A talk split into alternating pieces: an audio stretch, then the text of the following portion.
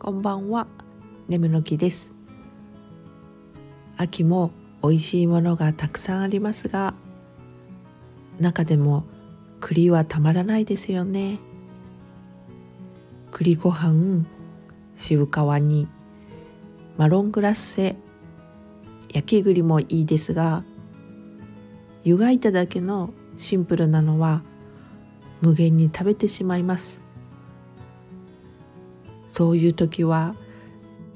まるで自分がリスのような気がしてちょっと恥ずかしくなりますねあまり人前ではしないようにしますねそれではまた。